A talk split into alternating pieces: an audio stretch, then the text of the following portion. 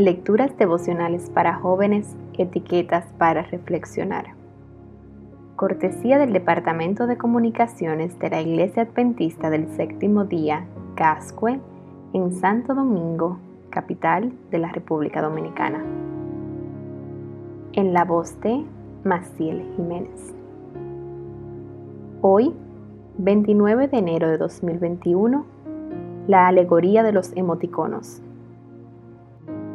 En Salmos capítulo 27, verso 8 dice, El corazón me dice, busca mi rostro, y yo, Señor, tu rostro busco. Hoy en día, los emoticonos son muy populares. Por medio de ellos se transmite mucho. Cuanto más conocemos a nuestros amigos, más posible nos resulta imaginándolos haciendo las mismas caras o expresiones que los emoticonos reflejan y en cierta forma eso facilita la conversación y nos permite entender mejor las intenciones que los acompañan. Pero ¿cuántas veces somos conscientes de la forma en que Dios nos ve? ¿Realmente es un amigo tan cercano como para poder imaginarnos qué piensa o qué siente con nuestra conducta? ¿Lo conocemos lo suficiente como para identificar a qué se refiere con algunas de sus señales o mensajes? El doctor Gili Moscala, en uno de sus artículos, habla acerca de la importancia de pasar tiempo con Dios para reflejarlo mejor. Jacob, antes de encontrarse con Esaú, después de tantos años de separación, tenía miedo. Había organizado estratégicamente una secuencia de entrega de regalos para apaciguar la ira justificada de su hermano. Luego luchó toda la noche con Dios hasta recibir su bendición y un nombre nuevo. Fue ahí que dijo, vi a Dios cara a cara y fue liberada mi alma.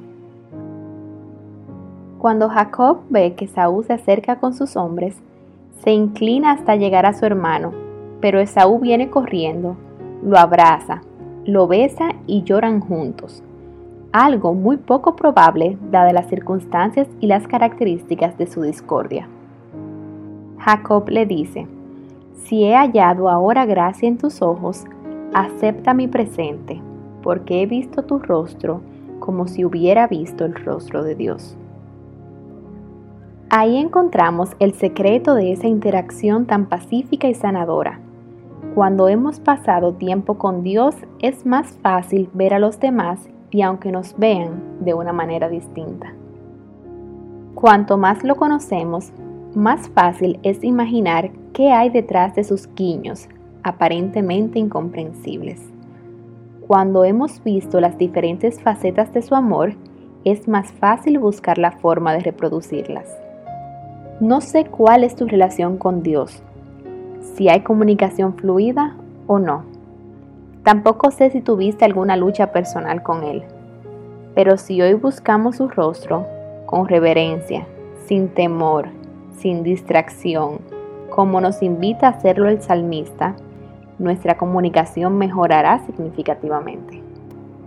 Y así como Él ya conoce perfectamente nuestras expresiones, podemos conocerlo mejor también.